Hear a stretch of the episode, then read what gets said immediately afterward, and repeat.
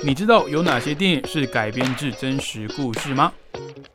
你知道又有哪些历史改编的电影实际上不是这样的吗？欢迎收听《看电影学历史》。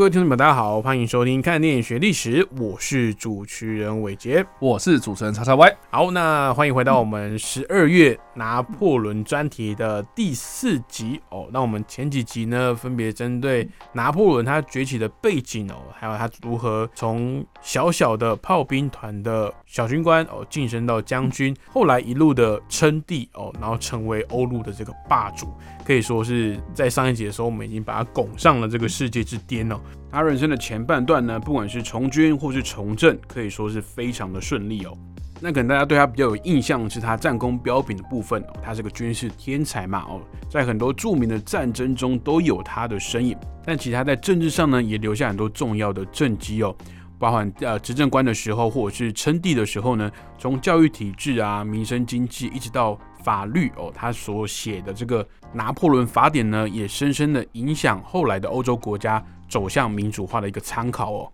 拿破仑在我们的这个认知里面还有一个名词哦。那就是当有人遭到重大的挫败或者失败的时候，我们会讲说他惨遭滑铁卢。那滑铁卢呢，其实就是拿破仑在生涯晚期的时候一个最大的败仗。其实拿破仑虽然是一个军事天才，但他也不是没有打过败仗。他生涯经历过大大小小的战役，除了损失很多弟兄、很多生命之外呢，哦，其实他也打过不少的败仗。只是他取胜的那些战役，那些著名的战争。的重要性大过于他那一些败仗哦，所以可能大家会比较关注在那些经典的胜仗上面哦。那他人生最后这一次的大失利哦，滑铁卢战役呢，也成为他人生的转泪点哦。不但跌落神坛被拽下王位之外呢，甚至被逐出他心爱的国家哦。那接下来呢？这一集的节目重点会放在拿破仑生涯的晚年。那一样有请叉叉 Y 帮我们整理一下拿破仑的晚年到底发生了什么事。好的，这个我们上一次有提到，就是所谓的三皇会战结束之后，神圣罗马帝国瓦解，瓦解成很多的我们现在熟知的一些可能邦国。对，那可能就是现在德国的一些省份这样啊。对，那其中有一个所谓的现在法国的起家处哦，或是我们后来可能听说的一些什么啊历史名词之中，一定都会提到的一个三个字哦，就叫做普鲁士这样。嗯，对，那普鲁士的这个国王呢，哦，当时叫做腓特烈威廉三世啦。他在这个拿破仑建立这个所谓的莱茵邦联，也就是过去神圣罗马帝国的一部分的德国。啊，现在一部分的德国这个地方呢，哦，成立了这个附庸国之后呢，非常非常的不开心，非常不爽，嗯，啊，所以就组织了非常快速又组织了第四次反法同盟。那这第四次反法同盟后来呢，哎，还是不成功，就是拿破仑就不打紧，就也把他们全部都打趴了之后呢，又建立起了一个非常非常这个庞大的一些可能附庸也好，或者关系也好这样子。那这个时候，在拿破仑权力一把抓之际啊。他唯一的这个心头之患是什么？大家想象一下是谁？大家想象一下，欧洲还剩谁没有被他征服？俄罗斯？还有欧洲吗？欧洲大陆吗？对啊，我们其实一直都有提到啊，你看因为地理的关系，所以很难拿下来嘛。你说英国吗？就是英国啊。哦，所以当时法国做了一件什么事情？就说好，我九公里不下，然后你又是跟我隔着一这个海嘛，然后你海军又这么强大，对，那我怎么办？哦，我竟然不能打下你。我就封锁你嘛，所以既然这些 欧洲所有的国家都跟我有关系，我就叫这些欧洲国家不跟你做生意，然后我就全部封锁你嘛。这一块大陆已经是我控制的范围，那我就是用经济上封锁你。对我战略上打不下你的话，我就是用经济上去让你变相的没错投降嘛。对对对，那大家还记得我们在第一集的时候有提到，这个七年战争之后是英国主导这个世界的局势。对对，那欧洲那个时候。非常仰赖英国，最仰赖它什么东西？是因为英国是最早工业革命的一个国家嘛？嗯，好，所以他们需要的是很多的原物料，嗯，很多原物料进去之后，然后制成一些产物产品啊，就是这个什么工工工业制品的东西哦，嗯用具啦、锅碗瓢盆啊、民生用具啊这种东西，啊，很多都是英国那边生产出来嘛，大规模生产，而且很便宜啊。对，哦，所以我今天所有的港口全部不跟你做生意了，我也不给你原物料了，看你怎么生产。所以英国那个时候就面临到一件事情，就是说，哎、我虽然产出了很多东西啊，我的海军也很强盛，可是我没地方卖啊，嗯怎么办呢？他找到了唯一的一个破口，就是跟拿破仑稍微关系不是这么好，然后有一点点这个在欧洲的边缘的这个人，就是俄罗斯。嗯所以，呢，当时的俄罗斯就打破了拿破仑的这个所谓的呃大陆封锁政策，就自己跟这个英国就是输输出他们的原物料，嗯然后又跟英国做生意。，OK，哇，这个拿破仑真的是非常的不开心的、跳脚就说，呃，我明明就已经跟你说好你，而且你还答应我、哦，嗯，结果你现在破坏我的之间的约定哦。之前是有签订呃条款说，就是不跟英国对对对，就大家都说好了。OK，啊，就是就是你这个俄罗斯好坏坏这样。嗯。所以呢，就开始展开这个所谓的真俄的之路，这样。嗯。对，那我觉得这个真俄战争或是俄法战争啊，哈，这个其实根据法国跟俄罗斯的观点，有很多不同的名词哦。那我们这边有提到，就是说真俄战争，真俄战争比较多人知道的啊，是因为它是以这个拿破仑的观点为主嘛，嗯，他要去征服俄罗斯嘛。那如果中性一点的名字，我们会说是俄法战争嘛，在一八一二年的时候发生的。那因为俄国跟法国在之前呢一直都有发生战争啊，所以很容易会搞混。不不知道是哪一次这样，对，，所以我们会讲俄法战争，我们会特别注明是一八一二年俄法战争的。那就俄罗斯的观点啊，他们要保卫嘛，哈，所以呢，他们又认为说这个叫做卫国战争。我保卫的卫，卫国的卫卫国战争。对，那其实第二次世界大战的时候呢，我们也有知道说，其实希特勒也有入侵俄罗斯嘛。对，那时候的俄罗斯当然就是叫做苏联，然后所以呢，那个苏联那个时候呢，也叫做卫国战争，但是但是他们会冠上。另外一个形容词叫做伟大的卫国战争，OK，对，所以你知道，好了，你要讲卫国战争，就俄罗斯的观点确实是啊，所以我们一方面就是为了不要被混淆，所以我们会加上一八一二二卫国战争这样。对，所以知道这个名字很多，那但我们现在这个节目里面，我们就统一啊叫做真俄战争好了。OK 对，因为我们是以这个拿破仑为主嘛，他是要是要把俄罗斯给拿下，对，等于说他要征服俄罗斯嘛。对，那就如同电影里面所描述的啦，哈，就是说当时的拿破仑他席卷了全欧洲嘛，所以他获得了什么东西？他获得了欧洲各国非常精良的军队，嗯然后这个军队呢，组织成一个大的军团哦，这个就是历史上非常著名的所谓的大军团。大军团里面呢，总共啊六十万大军哦。这六十万大军里面呢，总共说着十二种语言哦。哦，各国精兵进出就对了，对，没错。所以大家想想看，就是哇，六十万大军，然后开始从这个西欧地方，然后一路走到那个 俄罗斯的莫斯科，这样哇，那真的是浩浩荡荡，一路上都是这样子啊。那你就知道说，其实那个队伍应该会拖很长吧？对，对吧？拖很长，拖很长就发生什么事情？后勤补给会有很大的问题，后勤补给就发生这个问题。然后呢，当时大概六月的时候开始做这件事情，然后呢就就开始行军朝向莫斯科，，对，然后大概就是在这个呃快要接近年底的时候，就进入到莫斯科。走了半年这样子，然后到莫斯科的时候，他们又发生一件事情，就是说，哎、好不容易到了莫斯科，中间我们也发生了一个非常有名的叫做博罗金诺战役啊，就是在莫斯科的外面，我们先打了一仗这样。嗯，然后拿破仑确实就是这个大军团惨胜啊，就是我我损我我虽然有损失，我损失也非常惨痛，可是我最后也是胜利了。嗯，所以他们就大军浩浩荡荡的进入到莫斯科，发现莫斯科没东西，人都走掉了，人去楼空这样，柜子啊、桌子啊、椅子啊没了。然 后我进去那个哦那个皇宫里面哦，没有东西啊，然后人人都跑走，跑去哪不知道。然后呢，更糟的就是呢，这些俄罗斯人呢，在离开莫斯科的时候呢，他们除了把这些东西 搬空之外啊，他们还把监狱里面的这些罪犯给全部放出来，就说好，你们就到莫斯科里面去作乱，啊，作乱就算了，还跟他讲说，我跟你讲哦，你要去作乱没关系哦，好，全全部给你用哦，你们最好放一把火把莫斯科全部烧了。所以那些罪犯真的把莫斯科给烧掉了。然后拿破仑在进入到莫斯科的那天晚上，看到哇，莫斯科陷入熊熊大火之中啊，就是知道说哇，我们在这边根本没有用啊。嗯，我们到了莫斯科，好不容易哦，走了好久，到了这边，哇，我们在这边好像也没也没粮食啊，然后补给要从西边这样子运过来，我们也吃不饱啊，那只好撤退了这样。嗯，所以在撤退的过程之中呢，哎，俄罗斯看到哦，他们要走了，哦，乘胜的追击。所以在那个时候呢，法国人哦非常的狼狈啊，花了好大的功夫来到了莫斯科，没有东西吃，然后在挨饿的状态之下呢，又要走回去。嗯。走回去的过程之中呢，哇，俄罗斯开始进攻了，嗯。而且还用那种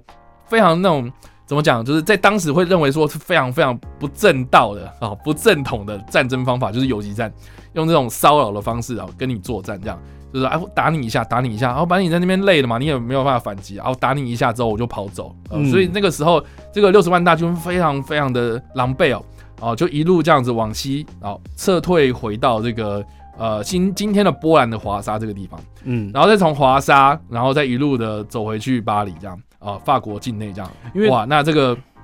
那这个时间呢，哈，其实已经进入到冬天了啊。那个俄罗斯非常冷啊，对，俄罗斯很冷哦，冷冷冷冷到就是一路上就一大堆人就是冻死啦、病死啦、饿死啦，然后可能又哎骚扰战嘛，然后又被战死啦这样。所以一开始浩浩荡荡的六十万大军回到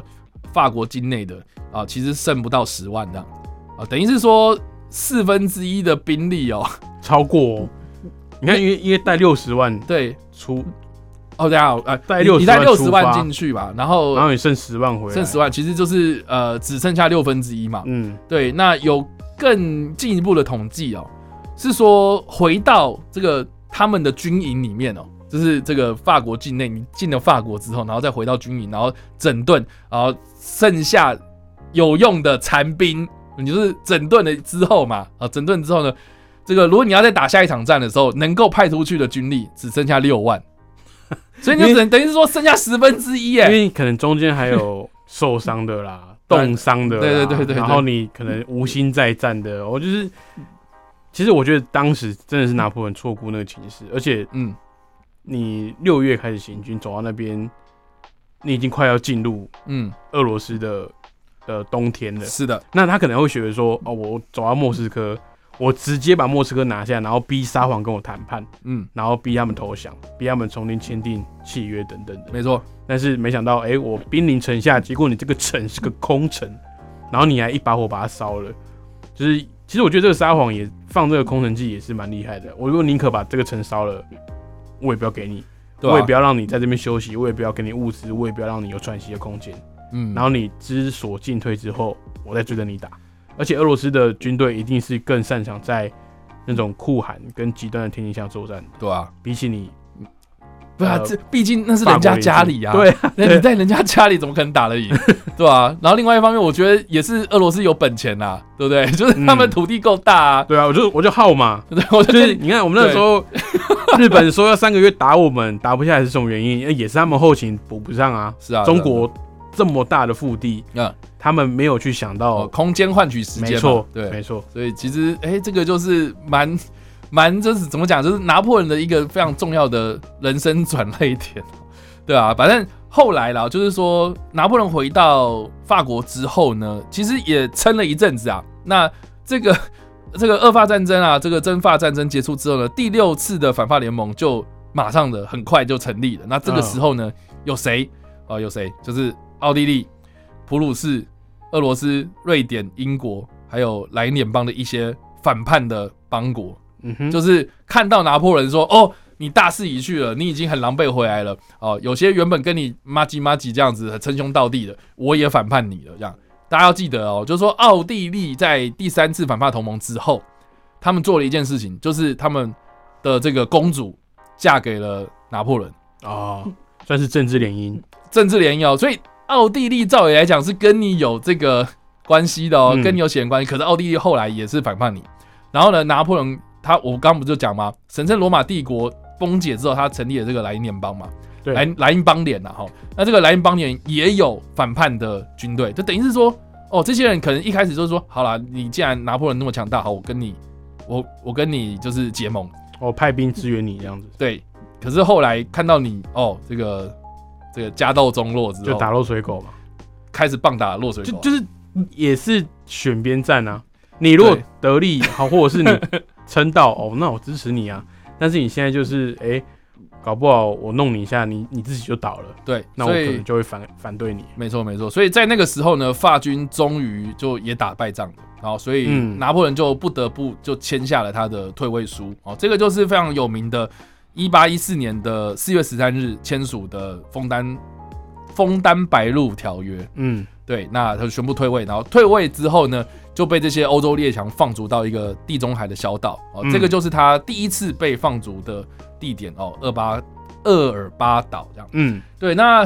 我们刚刚有提到啊，第一次放逐，诶，大家应该就知道说，如果有读过历史的话，就知道说他其实有第二次被放逐嘛。哎，对，也就是说，他第一次被放逐没有成功啊，也就是说，他过了几个月之后呢，发现说，诶，在厄尔巴岛上面呢，他还是有一点点影响力在。然后这些欧洲列强也知道说啊，你毕竟是一个曾经是皇帝嘛，我也尊重你啊，所以也没有给他太严密的防守，这样，所以他就趁隙哦，在晚上的时候就回到了法国国内这样子，然后就一路的从法国南方呢挺进到法国的这个巴黎这样。我听说他刚回来的时候也是受到夹道欢迎嘛。哦，这个这个故事很有趣哦，就是说呢，我们我们有讲到啊，就是说法国，诶，这个这个法国在大革命之前其实是所谓的路易几世几世嘛，对不对？对。那这个的王朝我们会说它叫做波旁王朝这样。嗯，那这个波旁王朝到了路易十六的时候，就是路易十六后来被处死嘛，然后就就就断了，原本断了。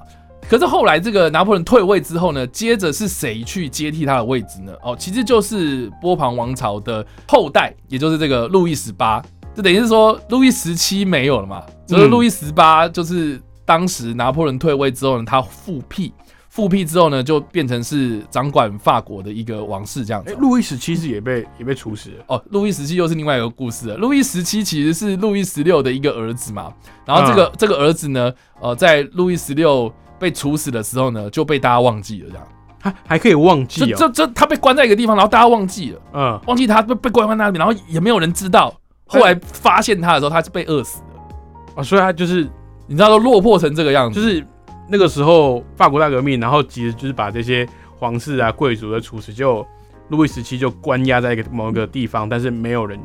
特别说，哎、这个是贵族哦，这个是路易十六大家忘记了。对，哦，所以后来被找到，他是已经被饿死，那他已经死掉了。他已经死了。OK，对，，那这个路易十八是我记得好像是路易十六的呃直直系辈，就侄子那辈的。嗯哦，就是他的跟他有血缘关系，可是后来他，哎、这个在拿破仑退位之后呢，他就上位这样。嗯哼，那路易十八在电影里面啊，有一个描述是说他是一个只会在那边吃东西的一个胖子嘛。有对，电影里面有这样的描述，有蛮蛮清楚的描述。对对对对对。然后说，哎、拿破仑要攻进来了，呃，国王怎么办？呃，再再给我上菜啊，怎么办？对，就是这样子嘛。所以嗯我觉得蛮有趣的、啊。可是，在历史上面的路易十八其实是一个算优柔寡断的一个人啊，就是说他、嗯他不是这么的无庸啊、他不是这么的无能啊，嗯，他是他只是不知道怎么办，就是那种哎旧时代教育体制底下那种那怎么办？我要怎么办？我我不知道啊。那嗯所以呢，再加上说那个时候的拿破仑，其实在看到这样的一个局势的时候，哎、王室复辟，然后哎、破坏我们那个大革命以来的这样的一个成果哦，所以他在返回到这个法国的时候呢，虽然他打了败仗，可是那个时候的法国人民看到路易十八这么的无能。对照到就是拿破仑曾经带给我们的美好，他嗯当然就是支持拿破仑啊。所以其实拿破仑当时哦，呃，他是有被这个路易十八派出去的这些军队给阻挡住，啊他说你你不要再过来了哦，好、可是 拿破仑就跟他们讲说，哎、我们过去是，对不对？我带你们这样一路上来的这些人哦，所以反而这些被派出去要阻挡拿破仑这些军队，后来就变成是，哎、我去欢迎拿破仑回来这样，啊，所以拿破仑就这样一路这样子就反倒戈就对了。倒戈，然后就重新的执政啊。这个拿破仑也非常的清楚，就是说我不能再跟之前一样，就是在那边称帝了。嗯，我可以称帝，我还可以保有我皇帝的头衔哦。可是呢，我不能这样干，所以他还是真的有去做了一些调整哦，知道说哦，我要去跟一些人参议嗯，哦，我要有一些议会，我要保留议会，我要我要做什么这种政治上改革之外，我开始就是要面临到就是啊，这些欧洲各国又组织了第七次的反霸联同盟，嗯。我们要开始备战哦，所以他就把一些呃剩余的这些原本跟我一起就是哎打向大片江山的这些将军们召集起来，然后说我们要对抗这些反法同盟啊，这个就是滑铁卢战役的这个前前戏啊。嗯，哇，那当时的这个滑铁卢战役发生之前，其实最大最大的反对势力其实就是英国。啊，英国他们派出了这个他们最知名的一个将领，就是威灵顿公爵哦。啊，这个是一个非常厉害的一个军事常才。他打败拿破仑一个最大的一个关键是什么？就是他看破了拿破仑的手脚。哦，对，那这边也要跟大家稍微就是聊一下，就是说拿破仑为什么会成功，就是他的那个时候的战术哦，那个时候的战争形态其实跟现在的战争形态其实不太一样啊。就是说，我们大家可以想象一下，就是说哦，我们大家都知道说玩这个剪刀石头布嘛。是对玩，大家会玩剪刀石头布嘛？剪刀石头布就是剪刀会去刻布，可是这个石头可以打剪刀哦。大家想象一下，就是说，如果我今天是一个当时的一个将领，我要来发展我们国家的军备力量，我是要去发展剪刀还是石头还是布？过去的思想是这个样子，如果我发展其中一个强项就好。嗯，所以某某国家他可能哎，在他的那个技能是骑兵的地方点满了，嗯，可是我的步兵超弱。那有些人可能就是啊，我步兵很满，可是我的炮兵超弱，就有点像我们在玩《世纪帝国》的时候，会说，哎，什么国家？对对，我要先发展什么科技能力这样子。对，那因为你资源有限嘛，也只能这个样子。所以当时的其他欧洲国家落是落在这里，就是说他们虽然是联军，哦，看起来人数很多很强大。可是他们在战术上面，哎，你擅长的东西可能我不擅长，可是我不擅长的东西肯定你擅长。嗯。可是在这个沟通的过程之中出了一些问题啊，那很快就会被拿破仑给攻破。所以拿破仑他最出色的地方就在于说，他石头剪刀布都会，就是他知道说这个三军怎么统合，他怎么样去把这些啊，这个你你说步兵要去克骑兵要怎么克啊，或是你炮兵要怎么样去运用在步兵的作战上面哦，这个就是拿破仑他强大的地方。所以这个是最大的特点。然后这个我们刚刚说到这个英国派出去的这个威灵顿公爵，他完完全全知道拿破仑就是要这样子跟我玩。嗯，所以呢，他就跟当时的这个普鲁士的军队讲说：“哎，普鲁士，你们骑兵很强嘛，所以我这边骑兵，我虽然有骑兵呐，可是呢，我这边主动是发起这个步兵的进攻。嗯，为什么我发起步兵进攻？是因为我会料到拿破仑他一定会派骑兵过来打我。”所以什么东西可以去反制骑兵，就是步兵的方阵这样。嗯，所以他当时呢，就跟他底下的这些军队们就讲说，我们我们就乖乖把这个拿破仑给挡下来，等一下就会有普鲁士的人来救我们。嗯，哦，所以他重点就是成功的关键就在于说，拿破仑虽然哇什么东西都会啊，可是呢他没有料到就是说这个人他会跟我耗。哦，对，他会拿一个他最擅长的东西来反制我最擅长的东西，就是他等着你。去打他，对，但是他没有主动出击，所以滑铁卢战役哦，哈，这个东西就是说，拿破仑其实是有可能会打胜仗，而且他的这个胜利公式哦，其实一直都没有变。可是失败的关键就在于说，你的成功公式已经被人家学走了啦，被破解了。对啦，所以其实变成是说，哇，其他人都知道了，所以就是用同样的方法啊，然后来打败你这样。所以滑铁卢战役其实。很可惜啊！如果你你有去读懂这段历史，或是一些军事上面的一些战术运用上面的话，你你会发现说拿破仑真的是他有可能会打胜仗，可是可是没办法，就是局势就已经不在他身上了，力势已经不在他身上，就是他那个胜利的那种啊，你不管是在气质上面也好，或是那个时候的身世也好，好这个可能已经已经开始动摇，那个时代已经不属于他了，这样，他过时了这样，所以他当时啊就打了败仗这样子嘛，好那。那这个败仗呢，也蛮有趣的哦。就是说，哎，很多人可能以为就是说啊，他从此之后就一蹶不振，然后回到怎样怎样，呃，回回到法国巴黎，然后等着被抓这样。不是哦，就是说这场战争结束之后，他回到了巴黎。回到了巴黎之后呢，他就宣布退位。宣布退位之后呢，大家想想看，就是说拿破仑当时他叫自己是拿破仑一世，对，所以他退位给谁？退位给就是他的儿子，就是拿破仑二世。那这个拿破仑二世当时在哪？就是因为毕竟是他跟奥地利的公主生的嘛，所以他在奥地利，所以这等于是说这个的宣布退位跟让位啊，是形式上面的啦，嗯，就是就没什么用这样。然后拿破仑就做了什么事情呢？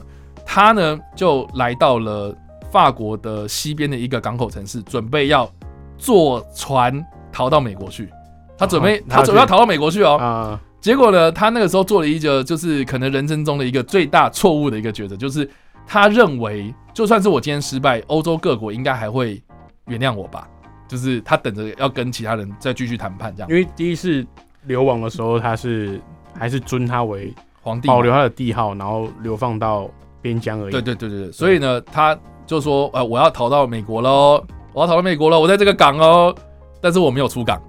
我就在港口里面，然后等着被这些欧洲各国的领袖抓，然后最后呢，